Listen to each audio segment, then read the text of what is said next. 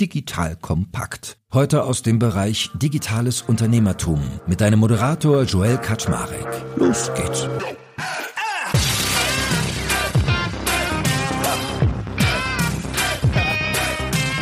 Hallo Leute, mein Name ist Joel Kaczmarek. Ich bin der Geschäftsführer von Digital Compact und heute habe ich wieder den guten Theo Pham an meiner Seite. Ihr wisst, wenn Theo kommt, dann geht's ums Metaverse Update, nämlich für den schönen Monat November 2022. Wenn ihr übrigens wissen wollt, was Theo noch so macht, schaut einfach mal auf theo.net vorbei, teo.net, da steht alles drin zu seinen Masterclasses, da erzählt er über die Delta School und und und, also da kann man auch ganz viel lernen, auch einen spannenden Doktorträgen, was ich heute wieder getan habe. Und wir haben uns gerade zusammengedaddelt, worüber sollte man heute eigentlich mal reden, was steht an im November, wenn wir über das Metaverse reden und haben uns für vier Themen entschieden, nämlich einerseits werden wir mal darüber sprechen, wie sich mittlerweile mit künstlicher Intelligenz Bilder sehr spannend generieren lassen. Dann werden wir über NFTs in der Hinsicht reden, was es so an Waren und Kombinationen gibt, also mit Echtprodukten und virtuellen, weil da hat sich ja so eine Art Standard-Playbook rausgebaut. Ein bisschen was über Royalties, wo sich ganz spannende Trends auftun und nach hinten raus haben wir beschlossen, machen wir mal ein größeres Stück über Meta. Was passiert da eigentlich? Wie stehen die da? Was darf man sich von versprechen? That being said. Moin Moin, lieber Theo. Schön, dass du da bist. Hey Joel, ich freue mich auf unser monatliches Update. Sehr gut, ja, ich habe dich auch schon ein bisschen vermisst, darf man sagen. Und ich gucke dich ja jetzt hier in echt echt an. Während die HörerInnen uns nur hören, sehe ich ein echtes Bild von dir. Und es kommt ja immer mehr auf, dass es jetzt aber KIs gibt, die künstliche Bilder schaffen. Erzähl doch mal ganz kurz so dein Big Picture von diesem Trend. Ich habe das auch schon mal ausprobiert, dann legen wir es mal zusammen. Ja, es gibt ja einen ganz großen Trend im Augenblick im Bereich der künstlichen Intelligenz, und zwar die sogenannte generative KI, also generative künstliche Intelligenz. Und die generative KI, die kann eben Sachen selber erstellen. Und wenn man in der Vergangenheit von KI gesprochen hat, da ging es ja meistens um Analysen, ne? also sowas wie Bilderkennung, Spracherkennung, Mustererkennung. Und dann wurde ja immer gesagt, naja gut, die KI, die kann den Menschen ja dahingehend nicht ersetzen, als dass die KI ja vielleicht nur analysieren kann, aber selbst nicht kreieren kann. Und jetzt sieht man eben immer neue KIs, vor allem eben jetzt diese Anwendung DALI 2, die dann eben Bilder generieren kann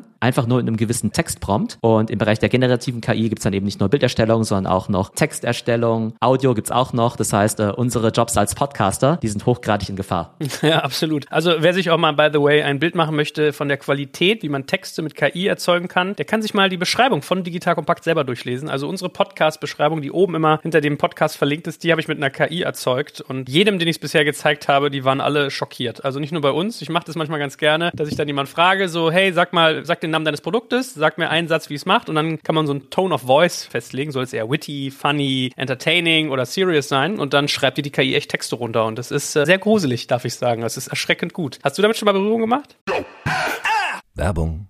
Aufgepasst! Das Jahr 2024 ist schon voll im Gange und jetzt heißt es neue B2B-Leads gewinnen. Du möchtest deine Sales Pipeline so schnell wie möglich voll haben und deshalb empfehlen wir dir an dieser Stelle unseren Partner SalesViewer. Wer nicht weiß, was SalesViewer macht, hier eine kurze Erklärung. SalesViewer entschlüsselt Unternehmen, die deine Webseite besuchen und zeigt diese in Klarnamen an. Du siehst also ganz genau, wer eure Webseite besucht und wofür sich diese potenziellen Kundinnen interessieren. Und damit hast du ja wirklich ein mächtiges Werkzeug in den Händen, weil du diese Unternehmen dann zielgenau ansprechen und einfach zu neuen Kundinnen machen kannst. Dein Marketing und Vertrieb werden das für die B2B-Lead-Generierung feiern, sage ich dir. Und du bist damit auch in guter Gesellschaft, denn Marktführer wie Stepstone, Jochen Schweizer, Sport5 oder Avato Systems setzen bereits auf SalesViewer und generieren damit täglich neue B2B-Leads.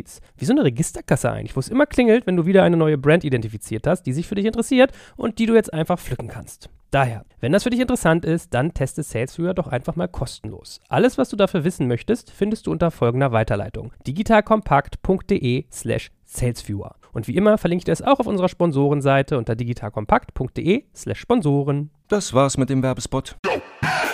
Ja, genau. Also ich habe ja vor allem jetzt eben mit diesen Bildern rumgespielt. Also da kann jeder einfach mal auf diese Webseite gehen von DALI 2. Also DALI, D-A-L-L, äh, Bindestrich E. Und ist ja so eine Wortschöpfung, eine Mischung aus DALI, dem Künstler, und Wally, dem Roboter aus dem Disney-Film. Und genau, da könnt ihr einfach die absurdesten Sachen eingeben. Da könnt ihr zum Beispiel eingeben, tanzender Taco in der Wüste im Van Gogh-Stil. Und dann versteht eben die KI, okay, was ist eigentlich ein Taco? Was ist ein tanzender Taco? Was ist ein tanzender Taco in der Wüste? Und was bedeutet eigentlich Van Gogh-Stil? Und das Spannende ist eben, dass der jetzt nicht einfach nur eine Art äh, Google-Bildersuche macht und jetzt irgendwie eine Collage macht aus diesen verschiedenen Begriffen, die ich eben genannt habe, sondern die KI hat jetzt ja Millionen oder Milliarden von Bildern analysiert und in einer riesigen Datenbank mehr oder weniger abgespeichert. Naja, was macht eigentlich den Taco zum Taco? Was macht eigentlich die Wüste zu einer Wüste? Und getriggert durch meine Texteingabe, also den sogenannten Prompt, fängt dann die KI an, wirklich von Scratch dieses Bild dann eben zu malen. Und es, und da gibt es eben auch einen gewissen Zufallsprozess, das nennt sich dann Diffusion. Das heißt, selbst wenn du denselben Prompt eingibst, eine Sekunde später wird niemals exakt das gleiche Bild rauskommen. Also von daher eine ganz spannende Möglichkeit, so gesehen halt äh, einzigartige Bilder zu schaffen. Zwei Dienste schon mal ausprobiert, nee, drei sogar. Stable Diffusion war einer, dann äh, Crayon, schreibt sich mit AI, also C-R-A-I-Y-O-N, so ein bisschen wie der Stift auf Französisch und KI. Und Jasper AI, was meiner Meinung nach bisher so die beste ist. Also mir ging es so, bei Crayon und Stable Diffusion waren die Bilder doch schon irgendwie sehr awkward so. Also es sah jetzt nicht aus nach Adobe Stock oder sowas. Und bei Jasper war es schon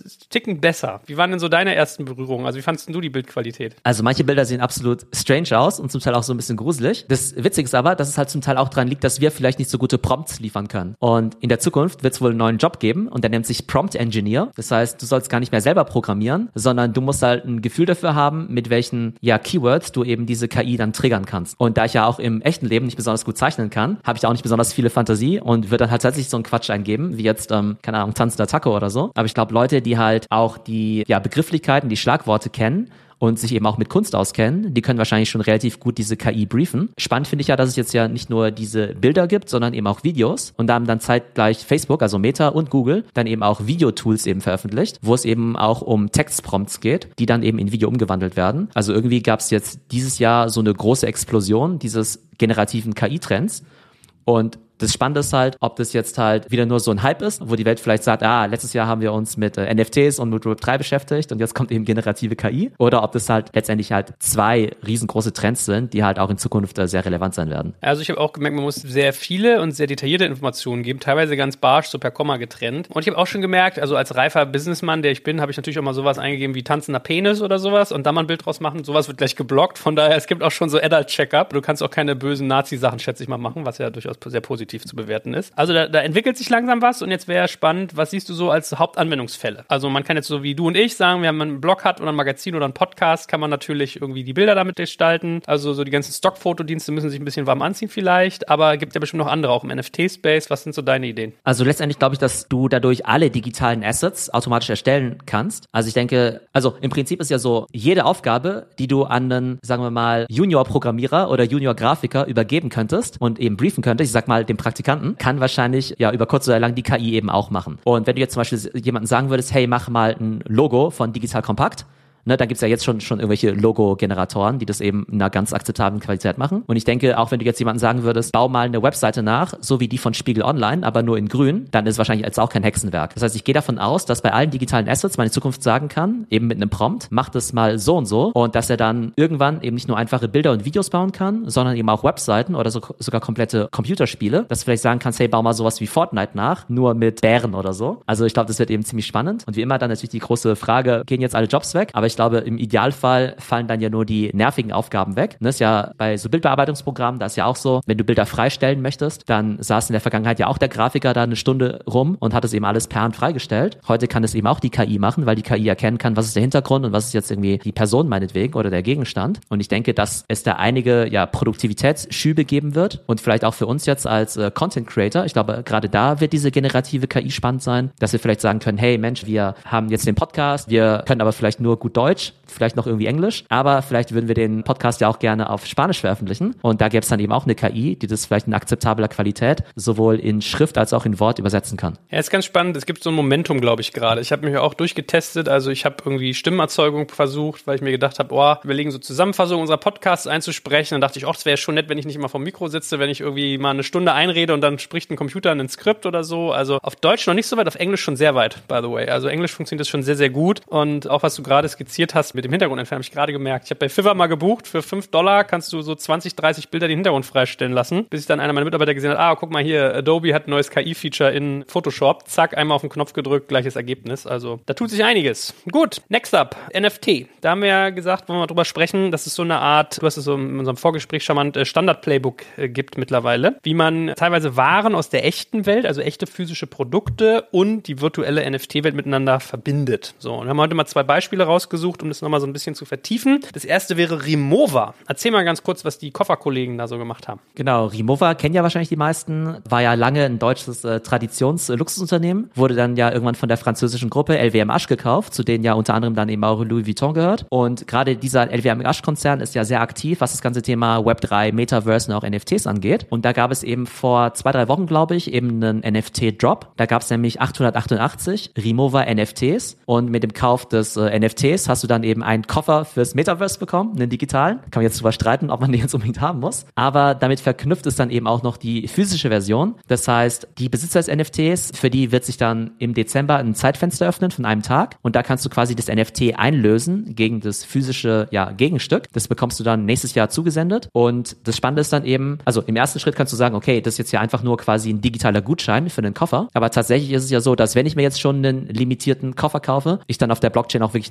nachvollziehen kann, dass es eben nur diese 888 davon gibt. Und es wird dann eben diese Connection hergestellt zwischen dem physischen Produkt und eben dem Digital Twin so gesehen, also quasi dem NFT dazu. Und da geht es ja auch um so Themen wie Verifikation von Luxusgütern, dass du auch sagen kannst, Mensch, es ist ein, wirklich das echte Produkt. Und dann wird wahrscheinlich der Koffer, ich bin mir nicht sicher, wie es genau sein wird, entweder eine Art QR-Code haben oder auch eine Art NFC-Chip und wenn du dann eben dein Handy dagegen hältst, dann verbindet sich dann eben sofort dein Handy, getriggert eben durch diesen NFC-Chip oder eben durch diesen QR-Code, eben mit dem Internet. Und dann kannst du eben sofort nachlesen, okay, das ist ja wirklich der echte Remover-Koffer. Und zwar mit der Seriennummer 123 von 888. Und muss ich mein virtuelles Stück dafür eintauschen? Also habe ich den dann nicht mehr oder habe ich beide? Was da passiert, ist ein sogenannter Burn. Das heißt, das NFT, das ändert so gesehen seinen Zustand. Das kannst du dir vorstellen wie, ja, wie eine Fahrkarte, die abgestempelt wird, mehr oder weniger. Das heißt, du behältst den NFT immer noch, aber da, das sieht halt so ein bisschen anders aus. Und es ist halt quasi gekennzeichnet, dass es quasi schon eingelöst worden ist. Das Spannende auch an diesem NFT, das Ding hat ja zwei Ethereum gekostet, also zu den aktuellen Ethereum-Preisen um die 3000 Dollar. Jetzt wissen wir ja, dass der normale Remover-Koffer ja schon nicht so ganz günstig ist mit 800 bis 1000 Dollar. Aber da haben sie eben diese Limited Edition rausgehauen und offenbar gibt's halt selbst im äh, Krypto-Bärenmarkt immer noch genug Leute, die eben 3000 Dollar für diesen Koffer-NFT bezahlen, da das Ding dann auch ziemlich schnell ausverkauft war. Ja, ist ein bisschen traurig, dass dieses Verknappungs- und irgendwie Wertschöpfungsmodell da, was, was dahinter steckt, immer wieder funktioniert. Aber auf der anderen Seite auch wiederum interessant, also es sich so, so konfigurieren lässt. Warum ist es aber so, dass man die nur einen Tag einlösen kann? Also ist es auch so ein bisschen der Gedanke, dass man da richtig Druck erzeugt? Weil man könnte ja auch sagen, du kannst das jederzeit tun, aber willst natürlich als Hersteller die Dinger nicht auf Lager haben. Aber dass man wirklich sagt, zwei Wochen Fenster oder so, weil ein Tag ist ja brutal. Eine Woche fände ich auch besser, aber du hast schon richtig gesagt, die wollen ja auch eine gewisse Planbarkeit haben, dass sie halt sagen, okay, wie viele von den 888 müssen wir denn jetzt wirklich produzieren? Aber ganz klar, wer eben diesen Koffer nicht rechtzeitig einlöst, der sitzt dann im Prinzip auf einem wertlosen NFT rum. Und ich habe ja vorhin schon diesen Mutterkonzern, ne, den Louis Vuitton-Konzern ja erwähnt. Die haben ja so eine ähnliche Aktion ja auch schon mit der Schmuckmarke Tiffany gemacht. Und da gab es da, eben auch quasi mit der Kombination CryptoPunks, also CryptoPunks NFT, da konnte man dann eben auch, wenn man so einen hat, dann sich einen einzigartigen Anhänger quasi erstellen lassen. Und der hat damals sogar gleich 30.000 Dollar gekostet. Das heißt, die Luxuskonzerne, die spielen da rum und gucken mal, was der Markt so hergibt. Und das Spannende ist eben, dass selbst wenn Rimowa jetzt irgendwie 888 von diesen Koffern verkauft, A3000, dann kriegen die ja zweieinhalb Millionen Dollar. Ist irgendwie ganz nett, aber jetzt wahrscheinlich jetzt auch nicht ultra relevant, was jetzt den Umsatz angeht. Von daher denke ich einfach mal, dass es erste Experimente sind, um mal zu sehen, wie das so ist, diese physischen Objekte auf die Blockchain zu schreiben. Und vielleicht ist es in Zukunft so, dass jedes Luxusgut, ob jetzt irgendwie Luxuskoffer, Uhr oder Handtasche, vielleicht irgendwie diesen NFT noch zusätzlich haben wird. Und dann wird es eben richtig spannend, weil wir dann ja eben auch sehen, dass NFTs eben nicht nur irgendwelche bunten Bildchen sind, sondern eben tatsächlich dazu dienen können, ja, Sachen auch transparent und authentifizierbar auf die Blockchain zu setzen. Zweites Beispiel, ich bin dieser Tage irgendwie durch die Stadt gelaufen, sehe auf einmal an so Posterwänden den äh, Polo-Reiter von Ralph Lauren auf so einem bunten Lama sitzen und siehe da, es war eine Koop mit Fortnite. Und ich lernte ja schon von dir, bisher haben das irgendwie Montclair und äh, Balenciaga auch schon gemacht. Ist anscheinend so ein Modul, was sich da rauskristallisiert? Fragezeichen. Ja, genau. Also im Fall von Fortnite haben wir es eben nicht mit NFTs zu tun. Also auch ganz wichtig. Das sind eben digitale Güter. Also der Drop ist ja der, dass es eben jetzt innerhalb von Fortnite, ne, dem großen Online-Game, jetzt ja digitale Skins gibt. Das heißt, du kaufst dir quasi Ralph Lauren Charaktere mit irgendwie Klamotten, mit Gegenständen und so weiter. Da kannst du das komplette Set, glaube ich, kaufen für 1500 V-Bucks. V-Bucks sind ja die interne Währung bei Fortnite und das entspricht so ungefähr 12 Dollar. Das heißt, du kannst das Ganze digital haben und es gibt natürlich auch wieder Klamotten, sozusagen in echt. Die sehen nicht genauso aus wie die digitale Version. Die sehen eigentlich relativ basic aus. Also im Prinzip ein weißes oder blaues Polohemd oder Hoodie mit so einem neuen Logo drauf. Also das quasi statt dem Reiter reitet der irgendwie auf so einem Kamel drauf oder auf einem Lama statt auf einem Pferd. Aber da kostet das Poloshirt gleich 200 Dollar. Dollar. Das heißt, die digitalen Klamotten deutlich billiger nochmal als die physischen Klamotten. Genau, und die digitalen Items, die sind eben keine NFTs. Das heißt, wenn du das jetzt für 12 Dollar kaufst, dann kannst du es zwar nutzen, aber du kannst es jetzt nicht wiederverkaufen.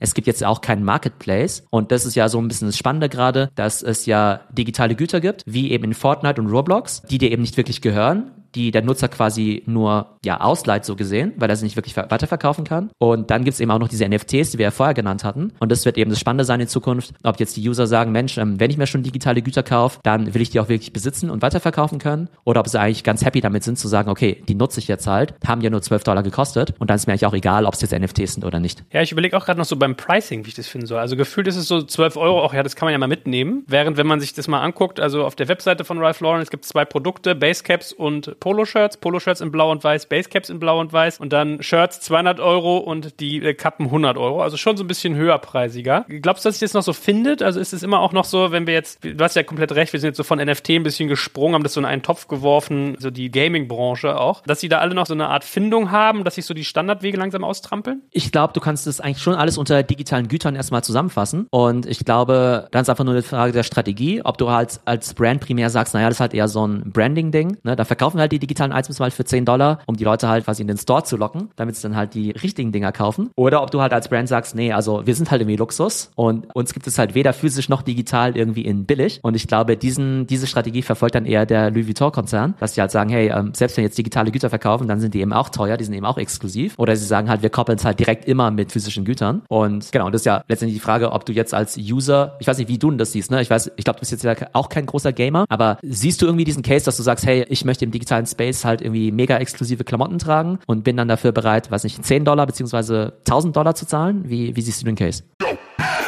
Jetzt kommt ein kleiner Werbespot. Aufgepasst! Wusstest du, dass HR-Teams heutzutage mit mehr Aufgaben denn je konfrontiert sind? In der aktuellen Studie HR Trends, die Zukunft der Personalarbeit 2024 von Sage, wurden HR-Teams aus sieben verschiedenen Ländern und über 20 Branchen befragt, um top aktuelle Insights in der Entwicklung des Personalwesens zu geben. Sage entwickelt HR-Tools und Software für dein Unternehmen, um Lohnabrechnungen, Personalmanagement, Buchhaltung und mehr zu vereinfachen. So, und die Studie von Sage zeigt unter anderem, dass ganze 91% der HR-Teams angeben, dass ihre Arbeit Arbeitsbelastung im letzten Jahr zugenommen hat, aber gleichzeitig glauben 79 Prozent der Befragten, dass Automatisierung ihre Prozesse zukünftig verbessern und Zeit sparen kann. Ebenfalls spielt auch KI eine große Rolle. Derzeit nutzen etwa ein Drittel bereits Chatbots wie ChatGPT in ihren Prozessen und circa drei Viertel der PersonalleiterInnen sind sich bereits sicher, dass KI die Arbeitsweise im HR revolutionieren wird. Du merkst, die Studie ist vollgepackt mit Statistiken, überraschenden Erkenntnissen und Tipps für HR-Führungskräfte, die vorankommen wollen und zeigt eine Momentaufnahme der sich stetig wandelnden Rolle von HR heute. Am besten schaust du dir die Studie HR-Trends, die Zukunft der Personalarbeit 2024 selbst an. Unter digitalkompakt.de slash Sage, S-A-G-E, kannst du sie dir komplett kostenlos herunterladen. Und wie immer findest du alle Infos auch auf unserer Sponsorenseite unter digitalkompakt.de slash Sponsoren. Werbung Ende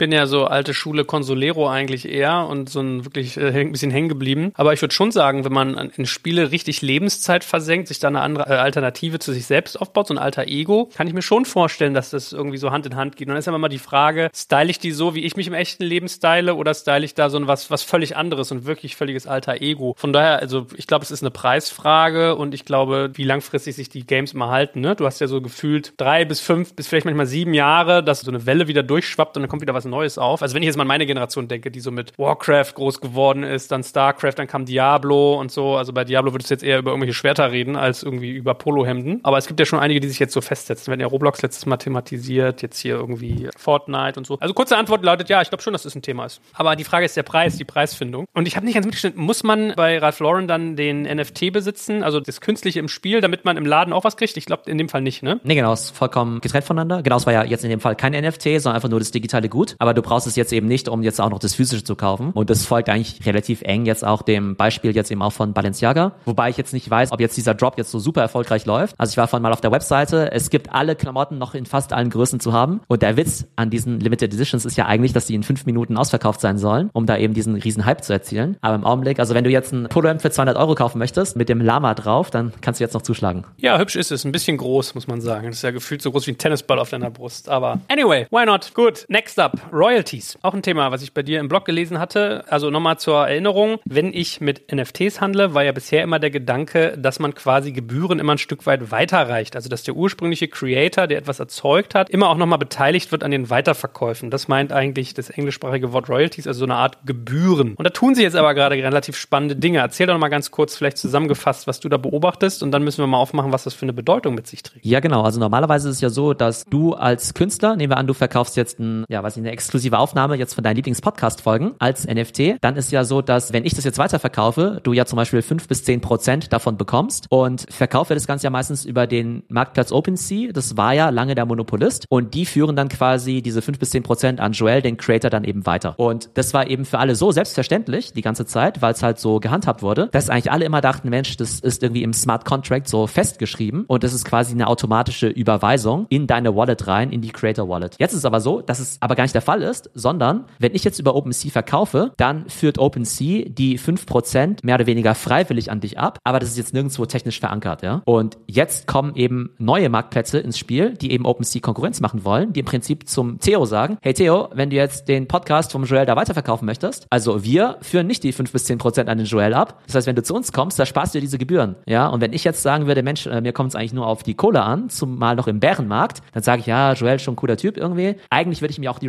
Royalties gönnen, aber im Bärenmarkt ist jetzt gerade echt fies, da muss ich an mich selber denken. Äh, da verkaufe ich doch lieber mal bei diesem anderen Marketplace und spare mir die ganze Kohle. Und jetzt gibt's halt so ein Race to the Bottom, dass jetzt halt irgendwie links und rechts ganz viele von diesen NFT-Marketplaces eben aufpoppen, die alle mehr oder weniger jetzt diese Creator-Fees dann eben nicht mehr abführen. Und wie gesagt, ist ja nicht sozusagen nicht technisch verankert. Und dann sehen natürlich so Creator wie du, naja, ziemlich blöd aus, beziehungsweise da gerät natürlich das Geschäftsmodell äh, so ein bisschen durcheinander. Ja, absolut. Ich finde, es macht einen ziemlich großen Impact. Also wenn ich jetzt irgendwie Coldplay oder Katy Perry wäre und habe irgendwie NFTs gebaut zu meinen Alben in, dem, in der Wissen und der Annahme, dass ich das über Jahre noch weiterverkauft und ich dran äh, verdiene, ist es ein ganz schöner Gamechanger eigentlich. Also ich finde das irgendwie ziemlich brutal, oder? Ja, definitiv. Und das macht das Leben ja vor allem den kleinen Creatoren eben sehr, sehr schwer, weil die ja auch noch mehr auf diese Einnahmen angewiesen sind. Die großen Creator, vielleicht die Katy Perrys dieser Welt, die können dann ja irgendwie noch T-Shirts oder sonst was verkaufen und damit eben Kohle verdienen. Und jetzt wird man eben sehen, wie sich der Space eben entwickelt. Also noch ist es nicht so, dass jetzt alle quasi überlaufen zu diesen anderen Marketplaces. Noch hat OpenSea immer noch eine relativ starke Position. Wenn es dann aber tatsächlich so sein sollte, dass eben alle ja, Trader da eben ihre Gebühren sparen wollen, dann wird OpenSea irgendwann auch unter Druck kommen und wird dann vielleicht auch nicht mehr diese Royalties abführen. Und dann könnte es halt sein, dass dieser Space, zumindest so wie wir ihn kennen, halt ein Stück weit implodiert, beziehungsweise alle Creator sich jetzt eben neue Einnahmequellen überlegen müssen, weil es eben diese Royalties nicht mehr gibt. Aber auf jeden Fall ähm, wissen wir ja, dass der Markt, dieser NFT-Markt ja ohnehin schon äh, ja so ein bisschen in der Krise ist. Und wenn jetzt quasi auch noch aber eins der Fundamente eben mit diesen Royalties eben jetzt ins Wanken gerät, dann wird der Space für die Creator dann nochmal unattraktiver. Und deshalb kann man aber auch beobachten, also wir hatten ja eh schon mal gesagt, dass dieser spekulative NFT-Markt ja ohnehin ein Stück weit, ja, nicht der Vergangenheit angehört, aber extrem stark abgekühlt ist. Und es jetzt ja tatsächlich eher diese größeren Brands sind, wie eben Remover, die jetzt eben in diesen Space reinkommen. Aber die würden natürlich auch gerne Royalties verdienen, wenn dann ihre Koffer hin und her getradet werden. Also es bleibt auf jeden Fall spannend. Aber man kann definitiv sagen, dass das jetzt kein positives Signal für diesen Space ist. Ja, ich würde kurz sagen, im Prinzip macht es ja eine Seite des, des Marktplatzes schwächer, nämlich die der Creator. Also denen werden quasi Einnahmen entzogen, während die Käufer quasi beim Weiterverkauf mehr für sich selbst behalten können. Von daher ganz interessanter Faktor, den wir mal weiter beobachten sollten. Wenn der Markt sowieso schon runtergeht, fast implodiert, muss man ja eigentlich eher sagen, und dann auch noch unattraktiver wird für die Creator, weil sie weniger Kohle bei den Weiterverkäufen oder durch Weiterverkäufe verdienen. Es ist ja schon Impact. Gut, aber letztes Thema für heute. Wir reden immer über das äh, Metaverse, aber wir haben noch gar nicht über das Unternehmen geredet, was diesen mitprägen möchte und das sogar zum Teil seines Namens gemacht hat, nämlich den Facebook-Mutterkonzern Meta. Und da tut sich ja einiges. Also in erster Linie immer bisher sehr große Verluste und irgendwie eine Brille, die ja dieser Tage auch wieder aller Leute beschäftigt. Und äh, lass uns doch mal mit dem Big Picture anfangen. Wie siehst du so Meta aufgestellt in Sachen Metaverse als Geschäftsmodell? Ja, das Spannende ist ja, dass es jetzt ziemlich genau ein Jahr her ist, dass Mark Zuckerberg eben diese Keynote gehalten hat und gesagt hat, hey, wir sind jetzt die Metaverse Company. Wir sind keine Social Media Company mehr, sondern wir sind jetzt Meta und das Metaverse ist unsere Zukunft. Und jetzt hat sich in dem Jahr ja doch einiges geändert.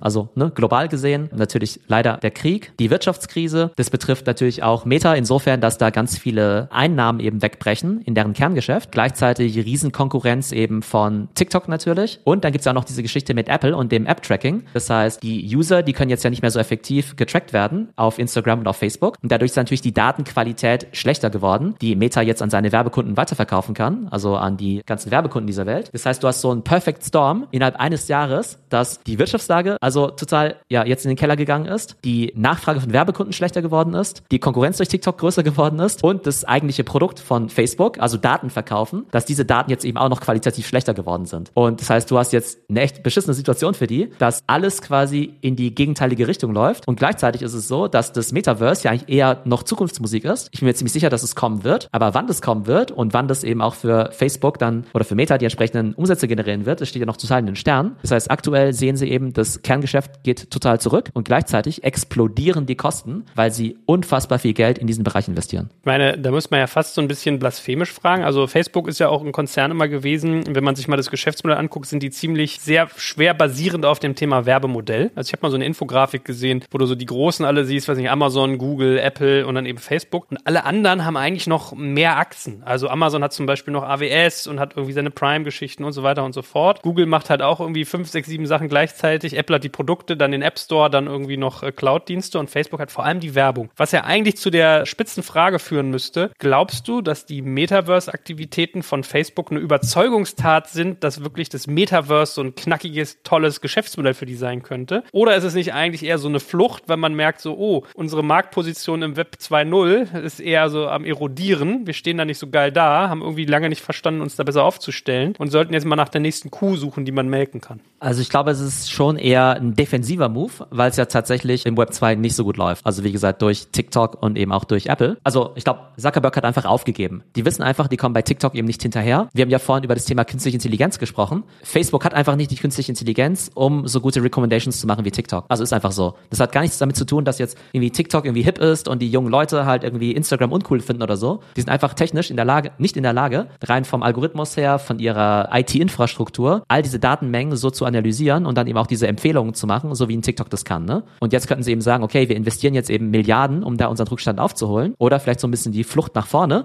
Und das Verrückte ist halt, die haben ja letztens ihre Zahlen bekannt gegeben. Und diese Division von Meta, die halt dieses ganze Metaverse-Zeug macht, die nennt sich ja Reality Labs. Und dieser Bereich macht pro Monat eine Milliarde Verlust, ja. Also eine Milliarde Verlust. Das ist halt unfassbar. Die werden dieses Jahr 10 Milliarden Verlust machen. Die haben angekündigt, dass es halt im nächsten Jahr eher mehr sein wird. Also dass es dann vielleicht eher so 15 oder 20 Milliarden Verlust sein werden. Dem stehen dann eben homöopathische Verkaufszahlen von ihren Virtual Reality Headsets dann gegenüber, die halt wirklich in echt kleinen Mengen verkauft werden. Und jetzt gab es ja schon Aktivisten, also große Aktionäre, die gesagt haben, hey, hier mal mehr Fokus aufs Kerngeschäft und nicht so viel irgendwie Metaverse-Spielereien. Also investier da vielleicht mal eine Milliarde im Jahr und jetzt vielleicht nicht gerade 10 Milliarden. Und das fehlende Vertrauen der Anleger spiegelt sich auch so ein bisschen im Aktienkurs nieder. Und zwar klar, wir wissen, der ganze Aktienmarkt, alle Tech-Firmen sind irgendwie so ein bisschen im, Sturzflug. Aber Facebook war ja mal eine Trillion-Dollar-Company vor ziemlich genau einem Jahr. Da waren sie auch also 1000 Milliarden Dollar wert. Aktuell sind sie 250 Milliarden wert. Also wirklich 75 Prozent im Minus. Und früher hat man ja immer von den Big Four gesprochen, von der GAFA-Ökonomie und so weiter. Und GAFA, Google, Amazon, Facebook, Apple hat ja irgendwie impliziert, dass die irgendwie auf Augenhöhe sind. Heute ist Apple fast das zehnfache Wert von einem Meta. Das heißt, trotz Krise und so weiter ist halt Apple immer noch fast zweieinhalb Billionen wert und Facebook, wie gesagt, nur 250 Milliarden. Also es sind halt wirklich ganz, ganz andere Dimensionen. Das heißt, wenn Apple wollte, dann könnten sie wahrscheinlich sogar Meta einfach übernehmen. Und es zeigt ja halt einfach, wie viel sich da in den letzten ja, 12 bis 24 Monaten getan hat. Okay, also ich sehe schon, das F aus GAFA wird bald verschwinden. Aber lass auch nochmal so qualitativ drüber sprechen, beziehungsweise vielleicht noch eine quantitative Frage vorweg. Wenn du sagst, eine Milliarde pro Monat gibt irgendwie Reality Labs aus, wofür denn eigentlich? Also was kostet da so viel? Sind es die Personen? Ist es die Technologie? Haben die ganze Serverfarm, die sie da laufen lassen müssen? Was macht eigentlich diese Kosten? Also es kann sich niemand so richtig erklären. Da gab es jetzt so krasse Vergleiche, dass Meta für dieses VR-Thema mehr Geld ausgibt als die gesamte KI-Szene für autonomes Fahren zum Beispiel, ne? Oder mehr als die NASA jemals für, was ich, Raumfahrt ausgegeben hat, ja? Sogar inflationsbereinigt irgendwie, ja? Also es ist so ein unfassbares Investment und es können eigentlich nur Mitarbeiter sein, weil klar, du musst halt irgendwie die Hardware bauen und so weiter, aber es sind halt hauptsächlich Mitarbeiter. Ich habe irgendeine verrückte Zahl gelesen, dass irgendwie 15.000 Leute bei Meta halt an dem Thema arbeiten, an diesem VR-Thema. Und bei Twitter selbst, also bevor Elon ja den Kahlschlag gemacht hat, haben ja in Summe nur 7.500 Leute gearbeitet. Das heißt, im Prinzip zwei komplette Twitters arbeiten eben an diesem VR-Thema und es müssen dann quasi die Gehälter sein für diese Leute. Die versuchen jetzt natürlich einerseits die ganzen Headsets zu bauen, was halt super schwierig ist, weil du ja im Prinzip, damit VR eine coole Experience ist, musst du ja im Prinzip eine komplettes Playstation in so ein Headset reinbringen, so dass es halt von der Grafik, von der Auflösung, von der Latenz eben positiv ist. Davon sind sie noch ziemlich weit entfernt. Auch die neue Meta Quest Pro, die jetzt rausgekommen ist, die ja 1500 Dollar kostet, kostet. Die ist da bei weitem noch nicht. Das heißt, die Leute kaufen sich das, eben Leute, die das irgendwie ganz äh, ja, witzig oder spannend finden, probieren das mal zehn Minuten aus und sagen, hey, irgendwie ganz nett. Aber dass es irgendwie von der Experience her und vom Preis so ist, dass es irgendwie Mainstream wird, also davon sind wir noch Lichtjahre entfernt. Von daher, selbst wenn Zuckerberg die beste VR-Brille aller Zeiten baut, ist es halt Stand heute halt ein extrem kleiner Markt. Und ich glaube auch da halt wichtig festzuhalten, dass Metaverse, also Metaverse ist nicht gleich Virtual Reality und Metaverse ist nicht gleich Zuckerberg, ja. Also Virtual Reality ist halt nur ein ganz kleiner Teil vom Metaverse. Und ich glaube, bis Mark Zuckerberg mit seinen Virtual Reality Brillen mal so viel verdient wie Fortnite mit seinen virtuellen Gütern, das wird noch eine ganze Weile dauern. Ja, und bis man das irgendwie mal wieder reingeführt hat, die dann irgendwie 12 Milliarden Dollar pro Jahr, die da abwandern, plus irgendwie Aktienwert, der irgendwie einschmilzt. Aber kannst du auch noch mal ein Gefühl geben, was eigentlich dann das Produkt ist im Metaverse? Also wenn Meta Meta macht, was kommt dann raus? Weil man hat ja schon ganz oft gelesen, dass das alles irgendwie so ein bisschen beschissen aussieht, mal gelinde gesagt. Also dass die irgendwie alle billig, detailarm und irgendwie oberflächlich aussehen, die Sachen, die es da gibt. Wahrscheinlich der Hardware geschuldet, schätze ich mal. Aber was, was, was entsteht da eigentlich? Also am Ende will Zuckerberg eigentlich ein komplettes Ökosystem aufbauen. Aus Hardware, Software und einem App Store. Also im Prinzip das, was Apple und Google heute schon machen mit iOS und Android. Und Zuckerberg ist ja halt traumatisiert vom Web 2. Insofern, dass er ja auf Apple angewiesen ist. Und wenn Apple einfach sagt, hey, übrigens, App-Tracking gibt's ab heute nicht mehr, dann kollabiert so ein bisschen sein Geschäftsmodell. Und da hat er sich mehr oder weniger gesagt, naja, äh, sowas will ich nicht mehr haben. Jetzt baue ich doch mein eigenes Ökosystem mal auf. Ich will der Apple des Metaverse sein. Das heißt, das, was heute das iPhone ist, soll irgendwann mal die MetaQuest Brille sein. Das, was heute der App Store ist, soll dann eben morgen der MetaQuest, also der Meta App Store sein. Und das, was heute eben die App-Entwickler alle machen, also an Apps fürs iOS-Betriebssystem, das sollen halt die Entwickler jetzt eben auch machen für das Meta-Betriebssystem. Gewisse Partner sind ja schon an Bord, wie zum Beispiel Microsoft, die ja sowas wie Microsoft Teams eben Metaverse tauglich machen, dass du eben 3D-Meetings machen kannst, Meetings in Virtual Reality. Aber das ist eigentlich so die Vision von Zuckerberg. Das wird halt entweder, das ist halt eine gigantische Wette. Also entweder sind es halt wirklich das neue Apple, weil sie halt als allererste erkannt haben, dass halt Metaverse riesig ist, oder es wird halt das größte Desaster aller Zeiten, weil selbst wenn sozusagen das Metaverse kommt, ist halt die Frage, naja, wie groß ist überhaupt der Marktanteil dann von Meta? Und wenn du mich fragst, aber ich bin ja auch Apple-Fanboy, würde ich halt sagen, naja, also wenn jemand das Metaverse bauen möchte, bestehend aus geiler Hardware und einer guten Software und einem guten Betriebssystem und einem App-Ökosystem, dann macht Apple das halt einfach selber, ne? Das heißt, ich glaube, wenn die wollten, könnten die einfach morgen den Schalter umlegen und da einfach den Markt komplett abräumen. Und es gilt ja als ziemlich gesichert, dass Apple ja auch in 2023 so ein Augmented oder Mixed Reality Headset rausbringen wird. Und und da bin ich mir extrem sicher, dass es von Tag 1 an um einiges besser sein wird als das von Meta. Na gut, es bleibt spannend. Werden wir wahrscheinlich nochmal in einem der späteren Updates immer mal wieder aufgreifen. Aber ey, für den Moment vielen Dank, weil heute irgendwie mal, ne, hat sich richtig wie Riechen in die Zukunft angefühlt, oder? Also heute haben wir es mal gut auf den Punkt gebracht. Ja, definitiv. Man sieht, es passiert viel. Es gibt NFTs, es gibt virtuelle Güter in Fortnite, es gibt das Thema KI und natürlich auch Meta. Also es bleibt spannend und ich freue mich schon auf unsere nächste Folge. Danke fürs Zuhören beim Digital Kompakt Podcast. Du merkst, hier ziehst du massig Wissen für dich und dein Unternehmen heraus. Wenn du mit uns noch erfolgreicher werden möchtest, abonniere uns auf den gängigen Podcast-Plattformen. Und hey, je größer wir werden, desto mehr Menschen können wir helfen. Also erzähl doch auch deinen Kolleginnen und Kollegen von uns. Bis zum nächsten Mal. Jetzt kommt ein kleiner Werbespot. Aufgepasst! Wusstest du, dass HR-Teams heutzutage mit mehr Aufgaben denn je konfrontiert sind? In der aktuellen Studie HR Trends, die Zukunft der Personalarbeit 2024 von Sage, wurden HR-Teams aus sieben verschiedenen Ländern und über 20 Branchen befragt, um top aktuelle Insights in der Entwicklung des Personalwesens zu geben. Sage entwickelt HR-Tools und Software für dein Unternehmen, um Lohnabrechnungen, Personalmanagement, Buchhaltung und mehr zu vereinfachen. So, und die Studie von Sage zeigt unter anderem, dass ganze 91% der HR-Teams angeben, dass ihre Arbeit Arbeitsbelastung im letzten Jahr zugenommen hat, aber gleichzeitig glauben 79 Prozent der Befragten, dass Automatisierung ihre Prozesse zukünftig verbessern und Zeit sparen kann. Ebenfalls spielt auch KI eine große Rolle. Derzeit nutzen etwa ein Drittel bereits Chatbots wie ChatGPT in ihren Prozessen und circa drei Viertel der PersonalleiterInnen sind sich bereits sicher, dass KI die Arbeitsweise im HR revolutionieren wird. Du merkst, die Studie ist vollgepackt mit Statistiken, überraschenden Erkenntnissen und Tipps für HR-Führungskräfte, die vorankommen wollen und zeigt eine Momentaufnahme der sich stetig wandelnden Rolle von HR heute. Am besten schaust du dir die Studie HR-Trends, die Zukunft der Personalarbeit 2024 selbst an. Unter digitalkompakt.de slash Sage, S-A-G-E, kannst du sie dir komplett kostenlos herunterladen. Und wie immer findest du alle Infos auch auf unserer Sponsorenseite unter digitalkompakt.de slash Sponsoren. Werbung Ende.